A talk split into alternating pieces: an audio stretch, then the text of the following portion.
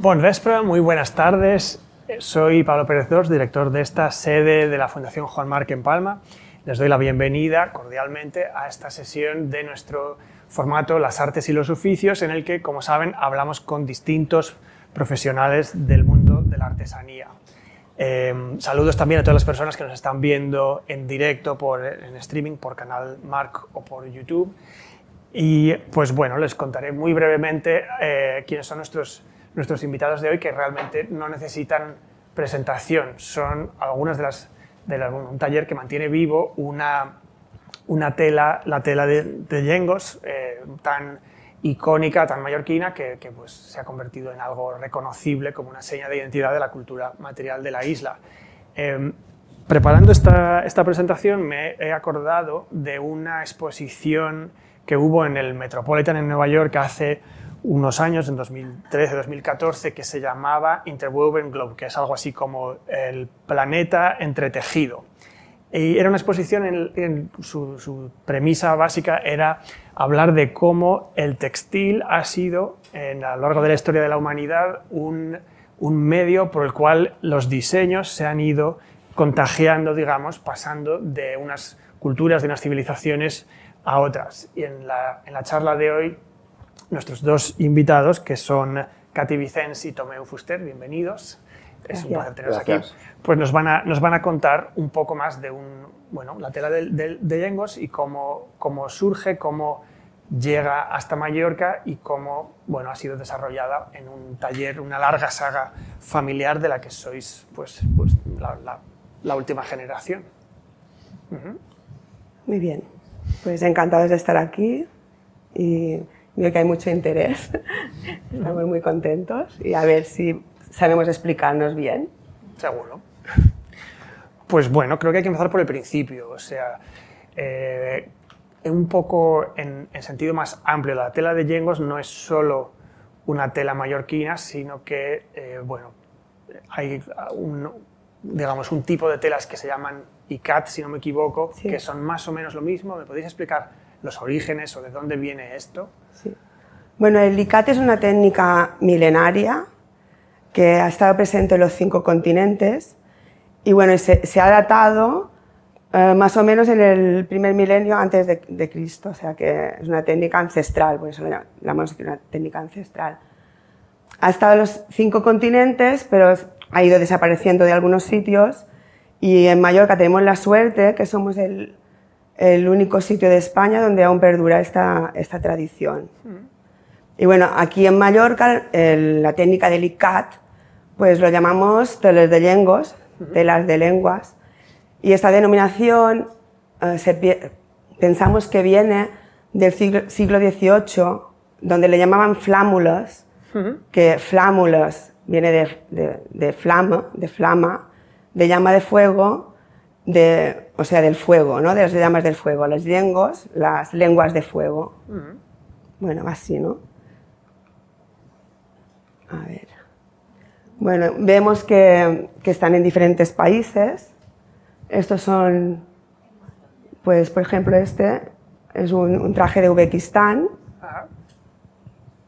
Y, y, aquí me parece que es de Turquía vemos que, aparecen casi lo mismo que hacemos nosotros, ¿no? El mismo, es la misma técnica. Pues esta es de China, esta tela, muy parecida a la que hacemos nosotros. Esta es una tela de Kenia. Y aquí hay un, trozo de, de, traje de Turquía. Y el otro, la otra que está más a la última, esta está hecha en Mallorca en el taller Rivas. Y vemos que es que son iguales, casi casi, ¿no? Bueno, esto ya. Y entonces, bueno, más en concreto, ¿cómo mm, nos podéis contar un poco más de cómo llega la tela de Yengos a Mallorca o también pues de cómo vuestra familia empieza a, a trabajar? Bueno, la tela de lenguas a Mallorca, hay muchas teorías de cómo ha llegado a Mallorca. Pero bueno, la, la, clave, que todo el mundo está de acuerdo, es la ruta de la seda. ¿no? A partir de la ruta de la seda, que ya sabemos que era la ruta de la antigua China, que pues mercadeaban con su preciada seda y traían otros productos. Y a partir de aquí, pues no directamente vino a Mallorca, sino que, que a través de Italia y a través de Francia nos llega con los viajeros que venían hacia aquí. Eh, no sabemos exactamente cómo, pero hay varias teorías. Una de ellas es que los talleres que ya estaban trabajando en Mallorca, pues viendo las, las telas, pues las, que, las quisieron copiar, copiaron la técnica.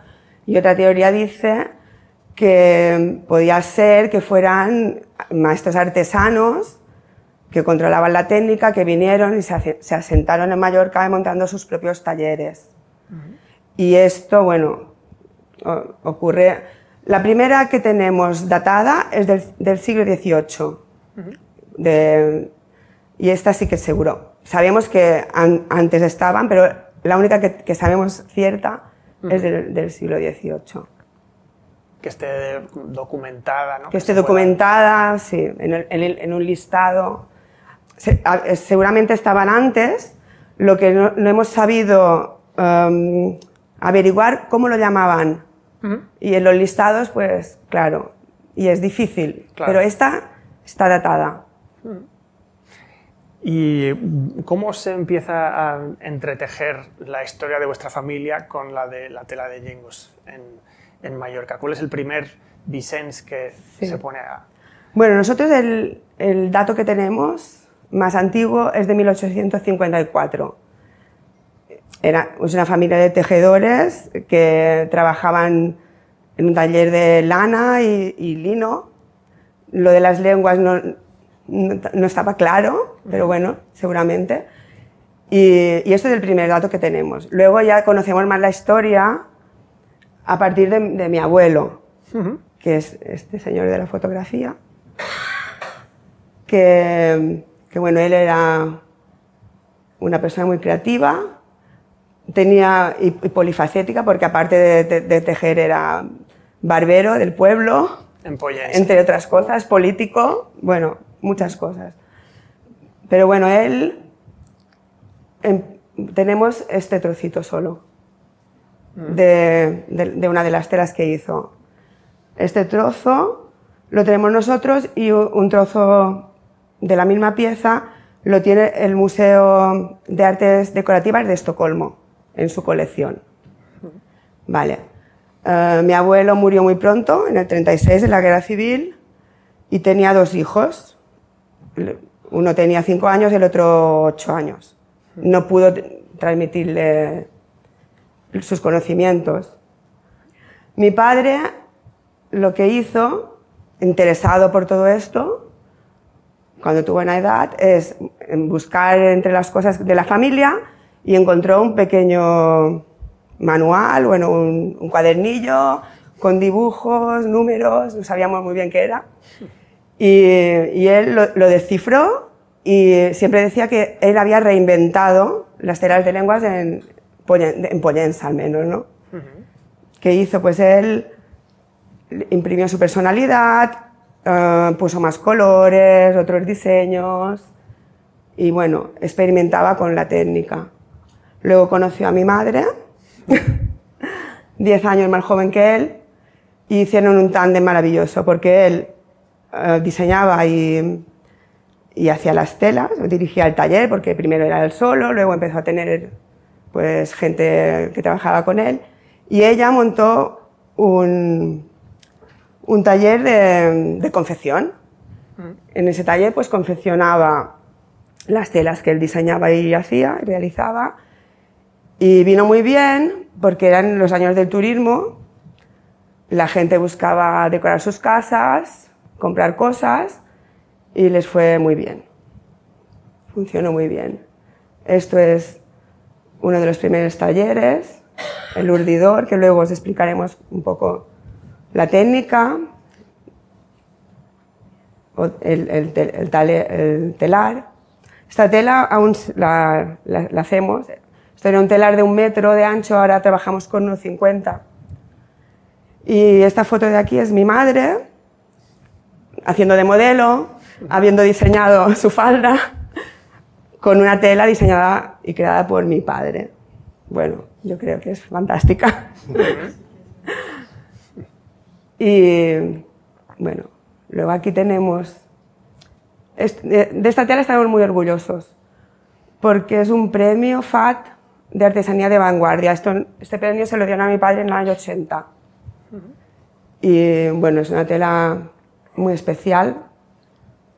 La gente que lo ve, bueno, aquí en fotografía no se, no se aprecia tanto como es en, en verdad, de verdad, ¿no? Y bueno, él cuando le dieron el premio dijo que no la quería hacer más, que se quedaba para la familia, pero nosotros la hemos vuelto a hacer. Bueno, lo que tenía también Martín Vicens era muy inquieto y desde su visión de artesano, pues quiso volcarla a la parte artística. Y bueno, en los años 80 hizo esta serie que en el centro, que utilizando hilos de los restos de, los telares y, y, bueno, haciendo una especie de collage y esta colección se llamaba Teixint Democracia, que bueno, significa tejiendo democracia, y era de esos años. Luego, esta otra colección, pues ya en vez de utilizar los restos, pues ya utilizaba la tela. La tela encolada, pintada, y, y bueno, también muy bonitos. Y bueno. Esta es la historia de la familia. O sea, tu padre realmente, cuando dices que él redescubrió un poco, porque dices que tu abuelo murió demasiado joven, no pudo enseñarle el oficio, pero me imagino que tu padre había crecido en medio de un taller de, de tejido también, o sea, era algo que tenía a su alrededor. Sí, a ver, él sí, de pequeño seguramente le hacían practicar y hacer, hacían también los delantales, desde de payesa, y él había hecho de pequeño, había ayudado en la... Pero la técnica se, se, había, se estaba perdiendo, porque su abuelo tampoco, a lo mejor no le enseñó, y se había perdido un poco, no se perdió del todo, porque la recuperó. Y solo porque sé que luego retomaremos este hilo de la conversación, pero imaginémonos que estamos en el año 80 más o menos, y en ese momento vuestra, vuestra familia fabricaba telas para, para, venderlas sobre todo allí en Pollensa o ya empezabais a distribuirlas por toda Mallorca o quizás a, otros lugares? ¿Cómo, ¿Cómo, era vuestro, vuestro...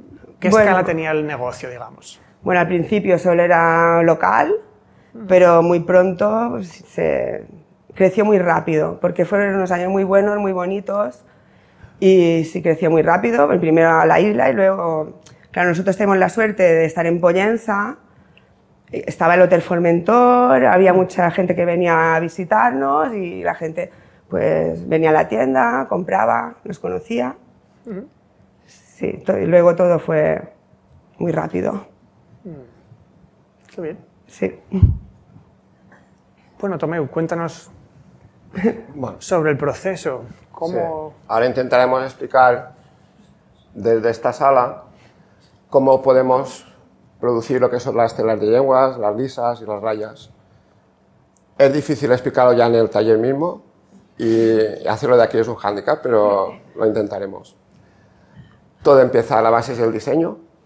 Entonces vamos a ver un pequeño vídeo de cómo pintan un, una, una, una tela de cat, una tela de, de yenguas, que han tenido esta creatividad, una idea, que suelen ser colores de, de, nuestra naturaleza, de las montañas, del mar. Nos inspiramos mucho en lo que es la isla, que es tan bonita.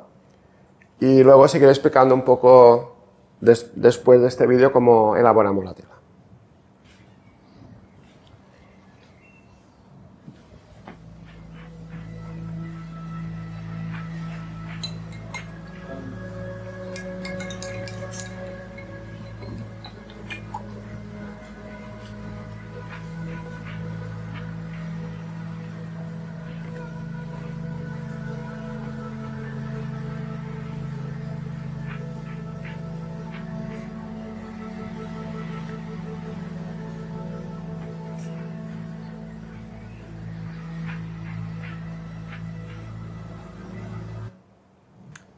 Bueno, está este dibujo, que es muy fácil pintarlo en un papel a veces, pero luego transportarlo a, la tela es bastante complejo y, dificultoso. Como ha comentado Katy, somos una empresa de quinta generación del año 1854. Nosotros formamos parte de la cuarta. Este dibujo y estas manos que habéis visto es de Martina Rosilló, que también es de la familia que creó este dibujo y, es una de las telas que nos han copiado más. Que es también una, pena, una lástima que no haya tantas, tantas copias de, las telas con el trabajo que, lleva. Ahora vamos a ver un... Bueno, este es un... Este es el, el, libro del, del cual os hablaba antes, que encontró mi padre para poder recuperar las telas. Y aparte de este libro tenemos una carpeta con todos los dibujos que hemos ido pintando de las otras generaciones y de las actuales. Y el proceso que hacemos ahora desde el dibujo es pasarlo a la, realidad, porque al final lo que es el, el, telar o el urdidor, que es donde se prepara el dibujo, son matemáticas puras. Podemos decir que era el primer ordenador antiguamente. Nosotros trabajamos con un metro cincuenta de ancho y en este metro cincuenta hay 2052 hilos. No puede haber ni uno más ni uno menos y cada uno tiene su, posición. No se puede alterar porque alteraría el, dibujo. Veréis más vídeos donde hay muchos hilos que los que tenemos, los tenemos que colocar de manera manual para poder crear los dibujos que vais, a ver. Ahora veremos un pequeño vídeo de cómo tintamos los hilos para poder hacer una tela de, lenguas o de ICAT. La técnica del ICAT se conoce porque es, eh, es se tiene que hacer la reserva de color. Es decir, nosotros cogeremos un grupo de hilos que son los que van a formar el dibujo de la lengua y tenemos que cubrir la parte que no queremos que se tiña. Y, ahora veréis dos procesos. Uno, que está un artesano tapando los hilos y luego cómo se tiñen los hilos.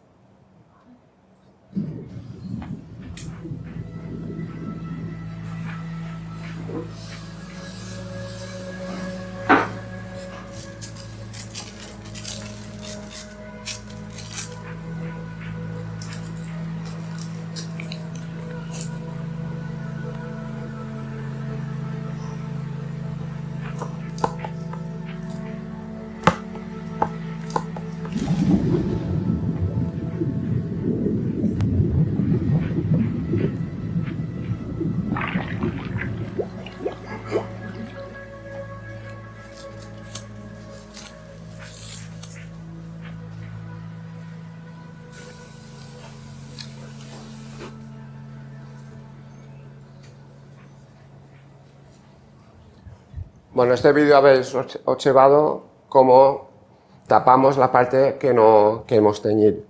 Este proceso solo, que es totalmente manual, puede llevar, según el diseño, entre 90 y 100 horas de trabajo, solo este proceso.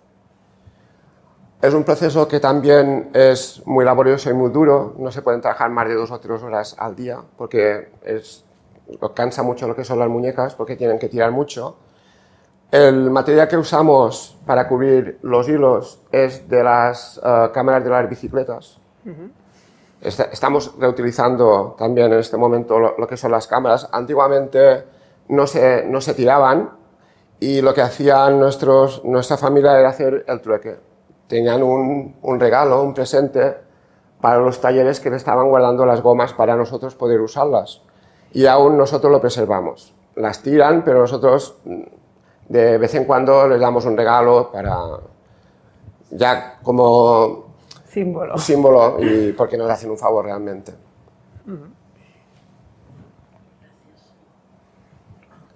Esta imagen que veis ahora es otro proceso diferente a la tela de lenguas. Aparte de la tela de lengua, nosotros tejemos rayas y lisas para poder urdir, que es la parte más bonita, que luego veréis otro vídeo de la parte de urdido, eh, la base para poder urdir una lisa y una raya es un cono teñido. Nosotros compramos el algodón en conos en Cataluña y tenemos que deshacer el cono con esta máquina, ves a la parte izquierda ves los conos blancos y en la parte derecha las madejas. Una vez se, se han hecho o utilizado 80 kilos de algodón, que es para los kilos que necesitamos para hacer 200 metros de largo, tenemos que teñir lo que son las madejas.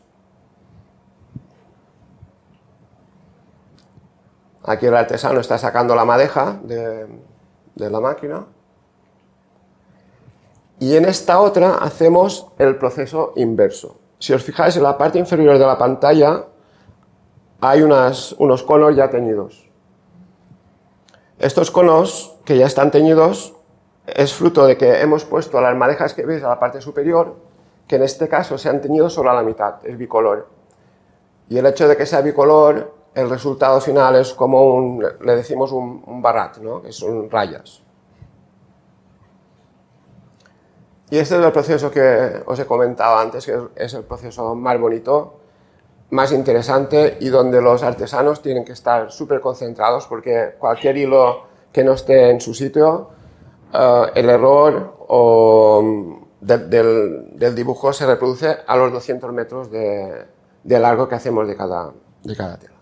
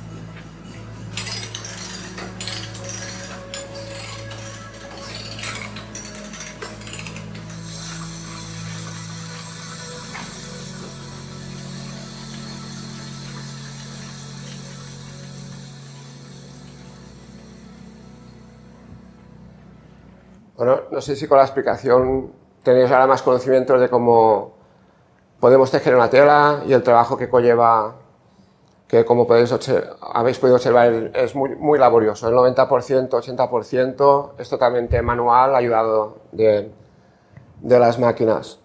Al, el, el, urdido trabajamos, que no lo he comentado, solo el algodón. Y cuando se, haya, se ha urdido, que se, se ve perfectamente cómo va a quedar el dibujo, llevamos la tela al telar y se mezcla con, lino. Si os habéis fijado en la parte final del vídeo, había como una maquinita que cogía unos gritos. Esto es un, un, una maquinita que lo que hace es uh, nudar, porque en el telar, cuando se termina una tela, tiene que hacer un nudo de hilo por hilo con la tela, con el hilo que se ha finalizado, con, con el que entre nuevo en el telar. Y eso también lleva mucho trabajo, un día más o menos, para hacer un cambio de, diseño en el, en el telar. Estas fotos son diseños de, de tanto de, de, generaciones actuales como, como pasadas. Esta foto, una vez hemos quitado lo que son las gomas, es como quedan los hilos, pero aquí los hilos no están ordenados, uh, los tiene que ir contando continuamente, porque un dibujo, un dibujo de, de, de, una lengua puede tener 50 hilos y los tienen que ir contar, contando uno por uno para colocarlos y hacer el dibujo que, si os he fijado, había un artesano que estaba tirándolos y los... Este momento es, un, es el momento donde los colocan en, dif en diferentes pos posiciones, son dibujos geométricos, y, y, una cosa que también sucede, que si os fijáis, que cuando se tiñe siempre penetra un poco la tinta dentro de la goma y hace este difuminado, que esto también es, un, es una característica del de no es un corte recto. Esto es el... Esto es el urdido. El urdido. El urdido, sí. Esto es 100% algodón, donde ya se ve cómo va a quedar el dibujo. Que es, digamos, a ver si lo he entendido correctamente, es como si fueran los hilos verticales de la tela que tienen que estar puestos en el orden Exacto. correcto para que salga el dibujo Sí. de las lenguas. Sí. Y- Y, y en el telar ya son los, los, los horizontales que se denomina la trama. Que lo que es es básicamente la- la- otro hilo que va en sentido perpendicular. Hace un ondulado, hilo por hilo. Un tejido a la plana. Sí, tejido a la plana.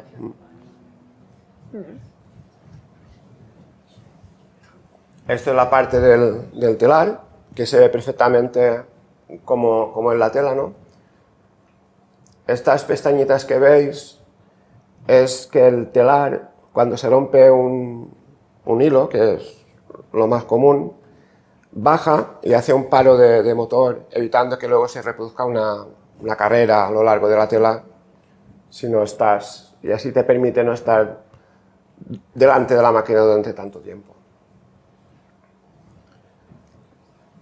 Esta tela que veis es, ¿os acordáis cuando en la parte del diseño que había una chica que pintaba y había un dibujo más pequeñito que este? Este fue el original, el pequeño nació de este. ¿Y por qué nació de este? Nació de este porque, que luego ya lo, vamos a explicar un poco más, eh, hemos ampliado con infinidad de productos. Y si llevamos la tela a un producto como un zapato, nos encontramos que este dibujo era muy grande y no se, no se podía aprovechar para hacer un, según qué, qué modelo de, de producto, ¿no? Y lo hicimos pequeñito. Y, así- y- y esta tela es la que, Nos han copiado. pero Mucho. mucho.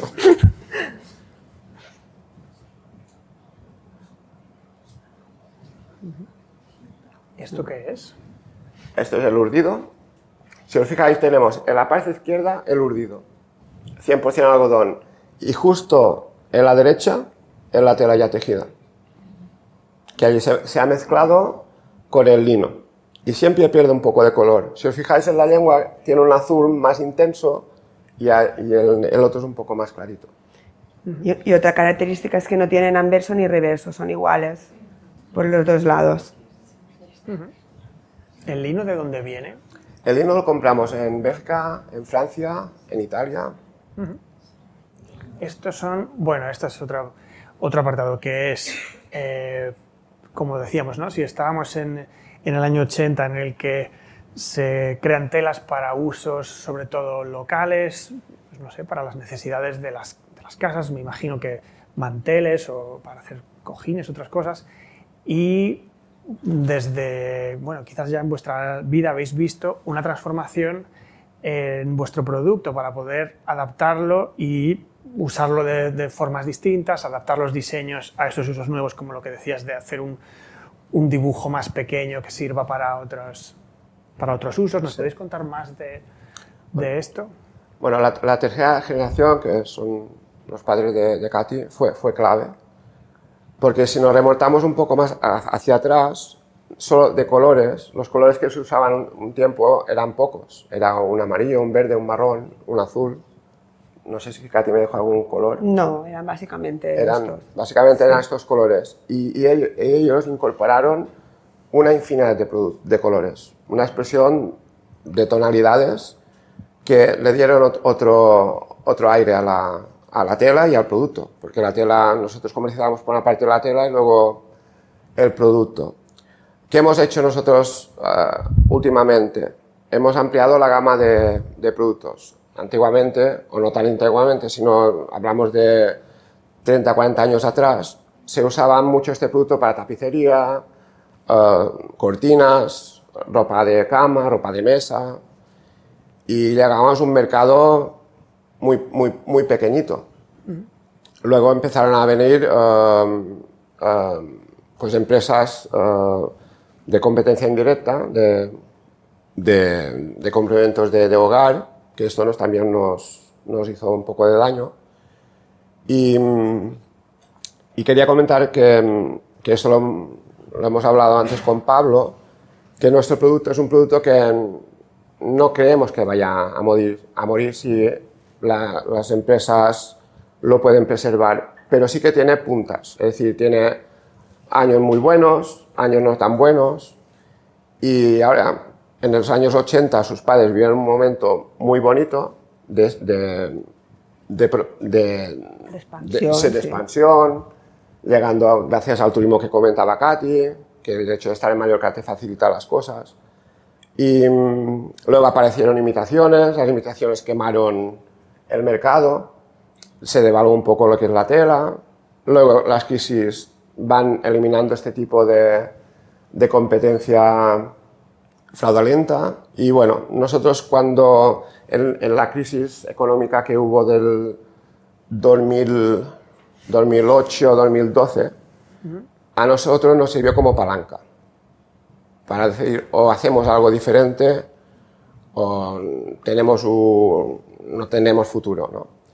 Y empezamos a ampliar nuestra gama de productos a complementos de moda. Lo que hicimos primero fueron los zapatos, vimos que los zapatos funcionaban y a partir de aquí fueron seis o siete años creando muchos productos. Y, esto nos funcionó. Y nos hemos dado cuenta, luego con los archivos, habéis visto sus padres que están en una tienda y nos, de- nos dimos cuenta que no nos hemos inventado nada, en absoluto. Es decir, hemos vuelto a nuestros orígenes en un escenario totalmente diferente. Ahora sí, es un escenario de mucha competencia, de mucho consumo, y su escenario era más de autosuficiencia. Digo, yo me lo guiso, yo me lo como y, y lo, y lo vendo, ¿no? Pero en realidad eh, esto nos enseña que muchas cosas tenemos que volver hacia atrás para poder ir a, a avanzar, para poder avanzar. Cosas que hemos hecho para poder preservar el, el producto. Hemos eh, cambiamos la tienda, la tienda física, eh, iniciamos una tienda online, creamos un, un propio departamento de diseño y de marketing. Las redes sociales nos han ayudado muchísimo porque no nos podíamos permitir pagar una página de una revista, por ejemplo, para poder promocionar nuestros productos. Una página, en aquellos tiempos a lo mejor pagabas eh, 6.000 euros por una, una página entera, sin saber dónde llegaba, no teníamos tampoco el, el feedback. Y estas pequeñas cosas, la, in- la interna- internacionalización también nos ha ayudado, siempre buscando el equilibrio porque somos una empresa pequeña y tampoco no podemos am- ampliar y promocionar mucho porque si luego no podremos tampoco atender a nuestros clientes. Es una foto también así de... Tenemos muchos diseñadores, decoradores que compran las telas y luego hacen sus instalaciones. Esto es una instalación, creo que de Málaga, ¿no? De? Málaga, me parece, sí.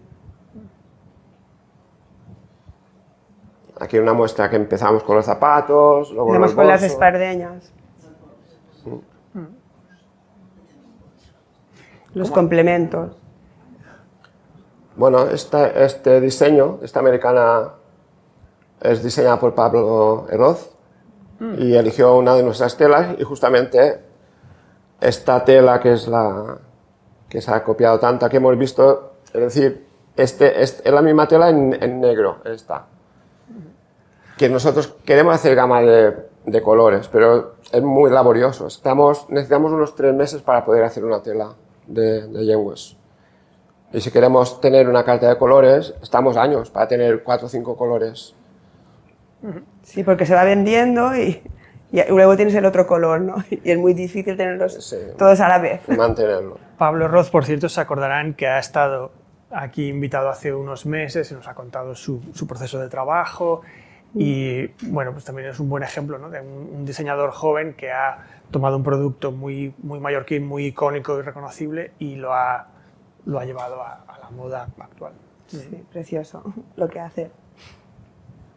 Bueno, ahora Katy os va a comentar sobre este producto que es una colección.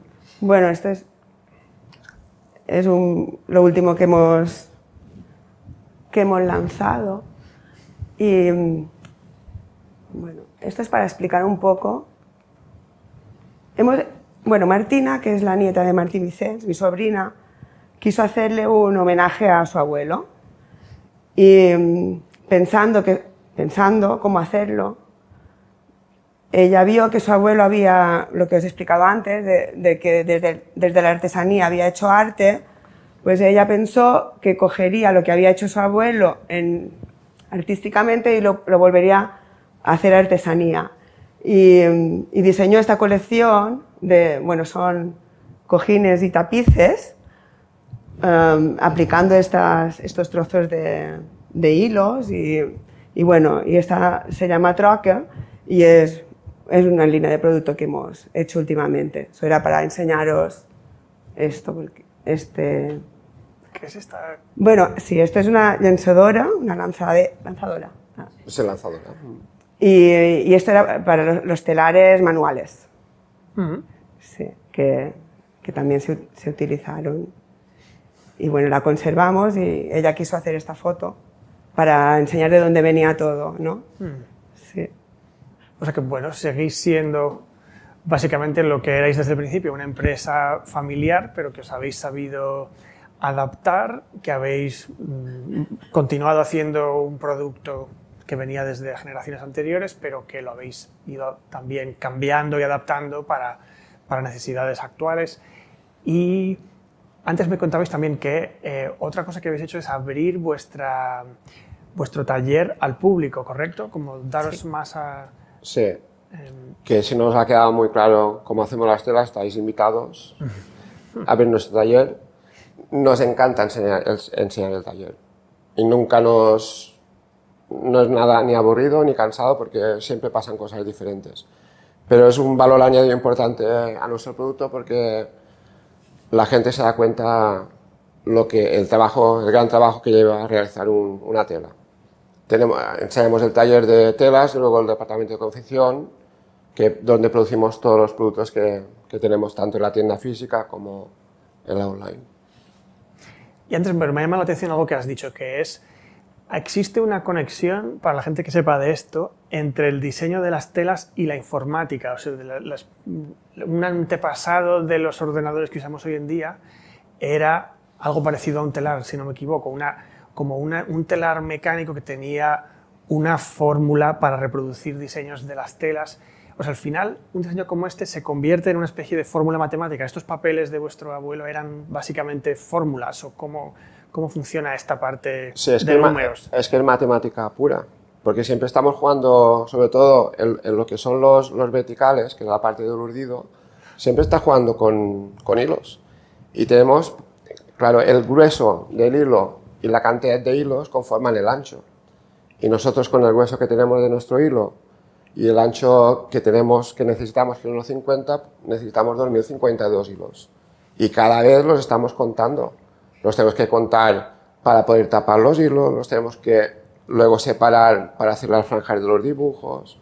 Y en el urdido pasa todo contando, porque no, no podemos colocar de golpe 2.052 hilos. Los tenemos que ir con franjas, hacer, hacer múltiples para llegar a la cantidad.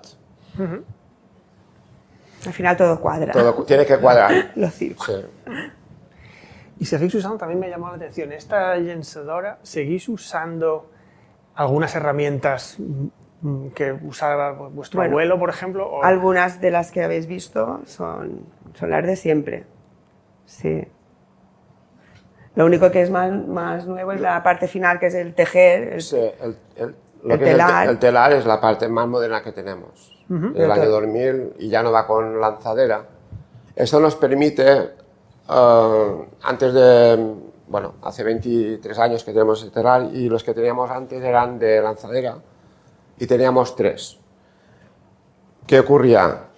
Que los tres telares siempre había uno que separaba y, había, y tenía que haber una persona, un artesano allí vigilando las tres máquinas. Esto por higiene tampoco, higiene de la salud del trabajador o trabajadora no, no, no era muy bueno. Y siempre teníamos, la producción era muy, tampoco muy buena porque siempre teníamos problemas. Y decidimos cambiarlo a uno que va con unas pinzas, es el mismo sistema, es la plana, la al final queda igual. Y tenemos la, la ventaja esta que os he explicado de las pestañitas que hace un par de motor, podemos dejar el, tel- el telar, no tienen que esperar tampoco en lo que es el- la borra del, del algodón. Y por esto, por eso el motivo hicimos este cambio, que son los que se usan ahora normalmente, los de pinza. Y otro, otro cambio que me parece interesante que habíais mencionado es la transformación digital de vuestro, de vuestro negocio. ¿Nos podéis contar un poco más sobre esto? ¿Cómo, se, cómo lo habéis hecho? Bueno, uh, como llevamos en la sangre la parte, nosotros somos, somos boomers, ¿no? Y hemos, hemos vivido la ventaja que tenemos que la informática, hemos nacido con la informática, hemos llegado a otra, otro nivel. Y desde que estamos en la empresa ya informatizamos lo que es el, lo que, la, lo que es la, el programa de gestión, básicamente. Es decir, para poder uh, tener controlado los tiempos de producción, para poder sacar costes, para poder uh, tener controlado el stock. Esto te, te, empezamos con un, con un programa hecho a medida y cada, cada año, así como ha ido evolucionando el mundo digital, nosotros también hemos ido evolucionando con, con las nuevas tecnologías. Hemos estado siempre muy abiertos a, a todo este mundo uh -huh. para poder ad adaptarlo ¿no? a, lo, a, lo, tan tradicional, pero que funciona. Uh -huh. Y pues, bueno, y tuvimos sí. suerte en, en, la, en, la, época del COVID porque ya habíamos hecho los deberes. Sí, sí. sí. Nosotros, esto también fue un. Pasamos un cuatro o cinco meses poco complicados, un poco como la mayoría de, de empresas, de, de empresas uh -huh. pero también aceleró bastante, bastantes procesos y lo que comentaba Katy, cuando entró el, el COVID nosotros teníamos el, el programa, una centralita que, que bueno, lo, lo, cuento un poco desde el principio, nosotros somos una, una plantilla de 18 personas y una empresa modélica también porque somos una empresa de, de mujeres. De 18 hay 5 hombres solo. Y, y me, me, gusta decirlo porque yo me siento orgulloso de que sea así, porque tampoco no hay muchas empresas que, que, que la mayoría sean, sean mujeres, ¿no? Y, y, cuando nos cerraron, de los 18, uh, dejamos una columna vertebral. En administración, una en confección, uh, otro en tienda y luego también en, en, en comunicación porque en este momento es cuando teníamos que estar más vivos de todos para poder comunicar lo que estábamos haciendo. Y, y, y Katy nos ayudaba a hacer los, la paquetería y atender el teléfono. Sí, fue una... Y me acuerdo ya cuando en los tres meses ya podíamos salir, no te fuiste a, a, a comprar con el teléfono, que era la centralita. Yo me llevaba... Y se llevaba el teléfono en el bolso, como los antiguos móviles. Claro, porque comento, no podíamos... Comento esto porque a nosotros nos fue fácil trabajar desde casa, porque lo teníamos súper organizado. El teléfono te lo llevas a casa. Tenemos eh, la, la, tienda online también. La, está en un entorno web, el, con un ordenador podemos trabajar de cualquier sitio. Y gracias a esto pudimos uh, seguir trabajando sin ningún problema. Ahora, el taller parado completamente. Sí. Bueno. Vivíamos de, lo, de, los stocks de telas que teníamos y una persona que estaba confeccionando los pedidos online. Y nosotros disparamos un 50% las ventas en la pandemia. Esto aceleró muchas cosas la pandemia. Qué curioso, ¿no? Muy sí. curioso, sí. Nos sí. sorprendió a nosotros mismos. Sí. Pues bueno, quizás por esa aceleración, quizás ya desde pues décadas de, de, trabajo, pero yo apostaría que si le decimos a la inteligencia artificial que nos genere una imagen de una casa tradicional mallorquina, saldrá tela de yengos por algún sitio. Es algo que sí. se ha convertido en pues, un, un, diseño muy sencillo que, como vemos, tampoco es de aquí, sino algún, algo de un patrimonio de, de la humanidad, ¿no? de, de, sí. de un diseño que puede venir de Asia o no sabemos exactamente de dónde. Indonesia. Pero lo hemos es, adoptado muy bien que, aquí en Mallorca. Sí, lo hemos adoptado muy bien, lo que lo hemos hecho nuestro, le hemos mm. impregnado nuestro espíritu y, y es especial, es, es, diferente. Pero sí. ¿Cómo veis, por ejemplo, que en las típicas tiendas de souvenirs de los turistas haya postales con tela de yengos que son pues, una imagen como si fuese una imagen de una playa de Mallorca o otra cosa que uno se lleva como souvenir o que manda a su familia, pues que se haya convertido bueno. en algo tan eh, bueno, es icónico. reconocible. Sí. Es icónico y es represent o sea, yo creo que es parte de nuestra cultura. Eh, porque si alguien piensa en una tela de, de yengos, piensa en Mallorca. Por eso nosotros tenemos es- esta losa encima de, de- bueno, no es una losa, la hacemos con gusto, pero que tenemos que conservar esta tradición porque es, es- es- es parte de, lo que somos. y, y es una responsabilidad al final. ¿no? Cuando, cuando las cosas iban mal, pues también pensabas en esto. Si desaparecemos nosotros, que, que, que ahora mismo quedan tres talleres, Mm. ya desaparecieron dos en aquella época, pues que va a desaparecer por completo una parte de nosotros. Y, y sí, claro. Luego, lo de los souvenirs nos parece mal, muy mal. muy mal pasarte por los mercadillos y ver imitaciones de, de- de nuestro trabajo, de hecho de tantos años y con tanto amor y cuidándolo tanto, y, y nos hacen esto, pues no, no estamos contentos. Pero se dice que la imitación es el mejor homenaje, ¿no? Bueno, Este, quizás, bueno, no sí, quiero... no, quizás había que comunicar más y, y explicar lo que es auténtico de lo que es una imitación. Bueno, esto las redes nos han ayudado también a, a educar un poco, a culturizar a la, la gente, cosa que antes era más complicado. Pero sí, nos hace mucho daño ver imitaciones con, sabiendo el trabajo que, lleva.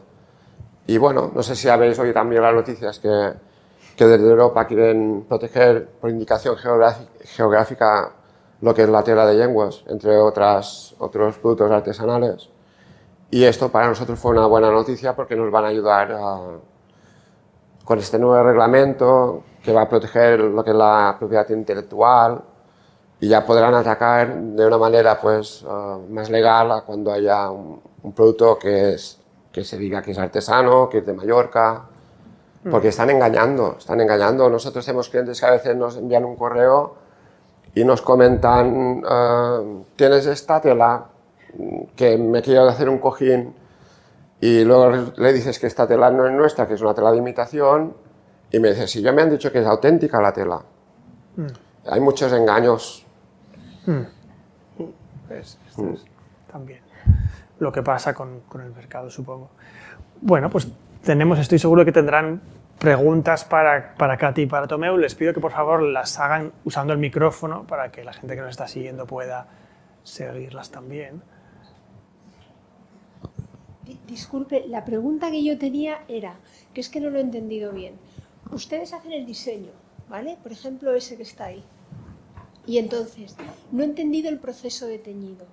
Le digo por qué. Porque ustedes tienen las fibras, o sea, los hilos agarrados, pero ya en estos hilos tienen hecho el diseño y por eso los enrollan para que coja un color y no otro. Porque luego cuando está encima de- del, del bastidor se ve perfectamente el dibujo. Quiero decir, si ustedes no delimitan el lugar donde tiñen, habrá momentos en los que el largo no les diera. Es que no sé si me estoy explicando. Expliqué bueno. No sé si se ha fijado en el chico que ponía las gomas.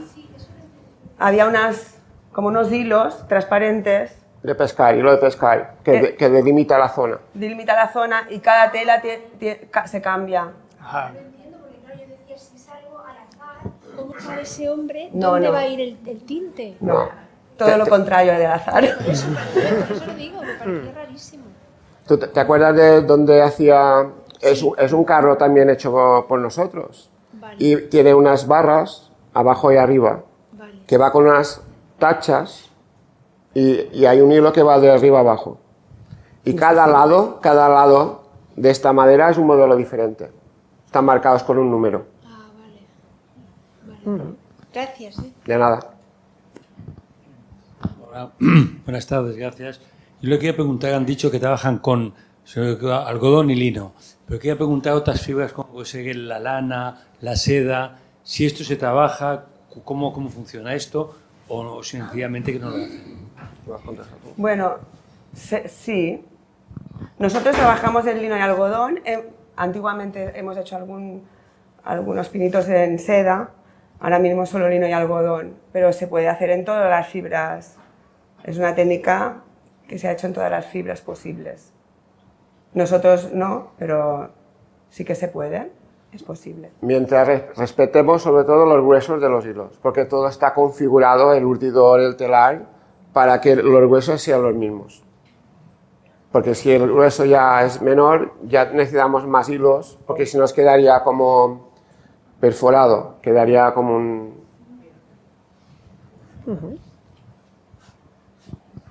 Entonces, yo vi que las gomas son cuadradas. Lo que envuelve es cuadrado. Pero, ¿cómo ponéis, cómo queda, en qué momento lo intento explicar. desplazáis? Al, al final, cuando hemos quitado la goma, hay alguna imagen que hay cortes, bueno, rectangulares. Son es un rectángulo teñido, uno blanco, rectángulo teñido y uno blanco. Si os fijáis, en este dibujo son franjas al final. Estos son franjas. Imaginaros que cada franja, el total de lo que es la lengua, imaginaros que son eh, 250 hilos los que conforman el dibujo.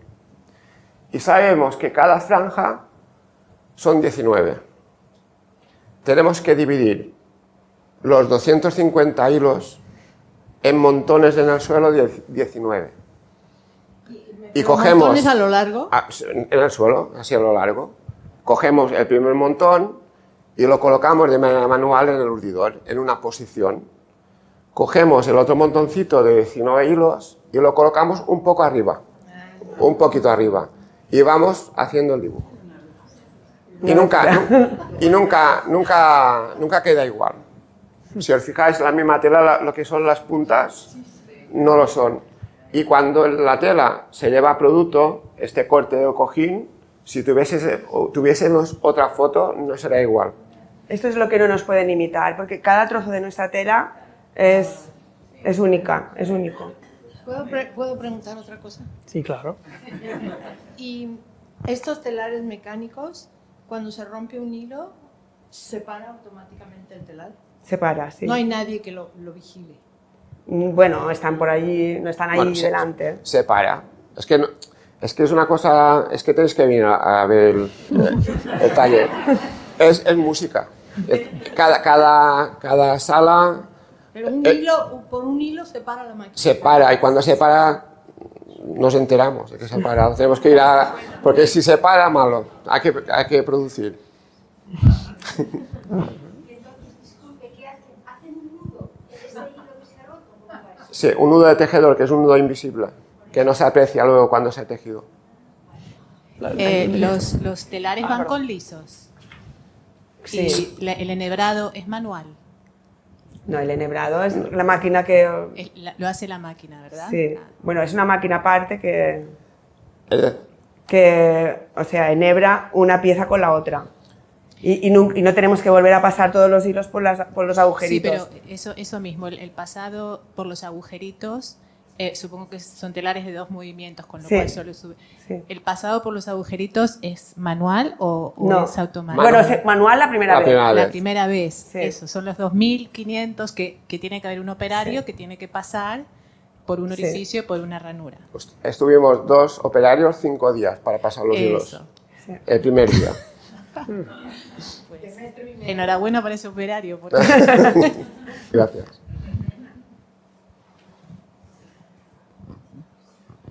Ah, No es una pregunta, es una cosa que creo que os interesará saber. Yendo por Palma me crucé con un guía turístico que acompañaba a una cincuentena de turistas y se paró delante de una tienda que vendían lo que alguien creería que era roba de yengos.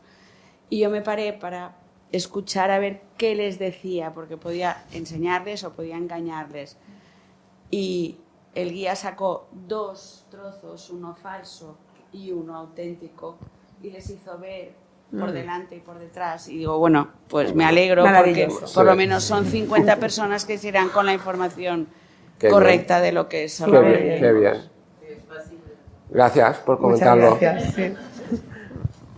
Antes de, de tener tantas, tantas ventajas, tantas ventajas a nivel de tecnología para poder promocionar nuestros productos, nos, fuimos, fu- eh, nos íbamos de feria. Fuimos a Valencia Textil Hogar un par de años. Y en uno de nuestros viajes hubo una empresa de, de un chino que nos ofreció que fabricásemos en China. Y dijimos que, que no. Que no. Porque estamos también, es, es patrimonio, estamos también dando trabajo a muchas familias. Y ha habido, eh, esto estamos hablando de los 90, y hay un cambio de mentalidad a nivel, ha habido un cambio de mentalidad a nivel europeo, como un rechazo a todo Made in China, buscando productos más auténticos, más artesanos. Y, y, es- y esto también nos ha ayudado a nosotros a, a poder seguir trabajando y preservar lo que es eh, la artesanía.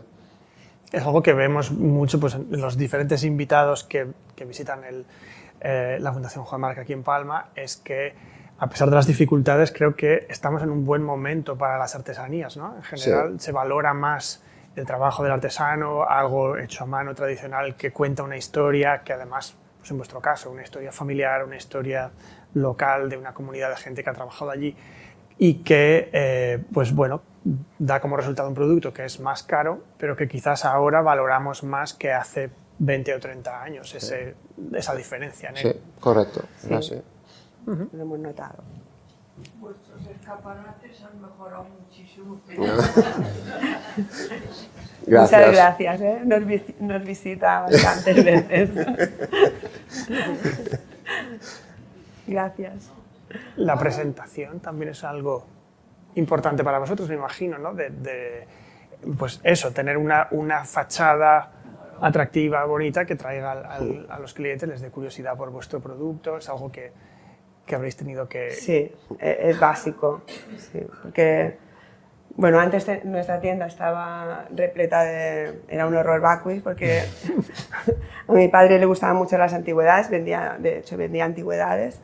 Y no- no- nosotros decidimos hacer un, limpiar y poner todo de nuestras telas y creo que hemos, lo hemos hecho correctamente Sí. porque a la gente que nos visitan les gusta mucho y se ve mucho mejor. Tienes que enseñar las cosas bien para, para que la gente las valore. ¿Cuántos hilos por centímetro? En la urdimbre. En la urdimbre. En la urdimbre, en un, en un centímetro cuadrado hay 33. 33.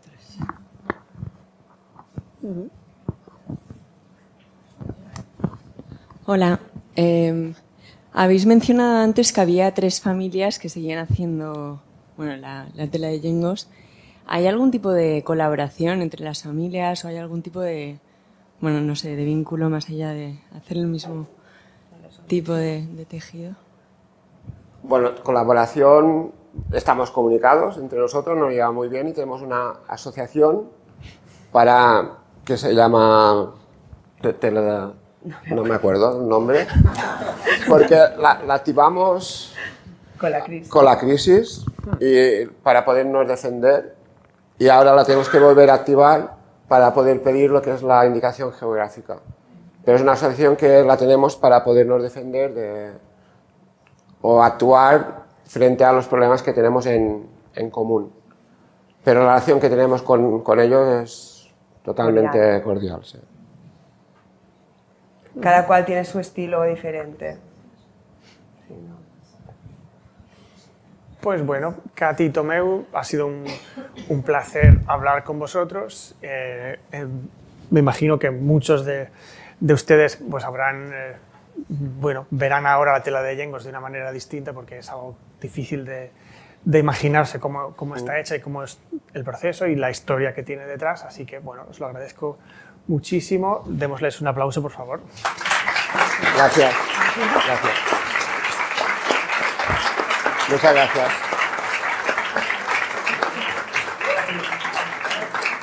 Pues, pues muchas gracias, Pablo, para invitarnos y ceder vuestro espacio para poder explicar cómo... Gracias a la Fundación Mar. Sí. Un gusto. ¿eh? Hemos estado muy cómodos. Sí. Me alegro.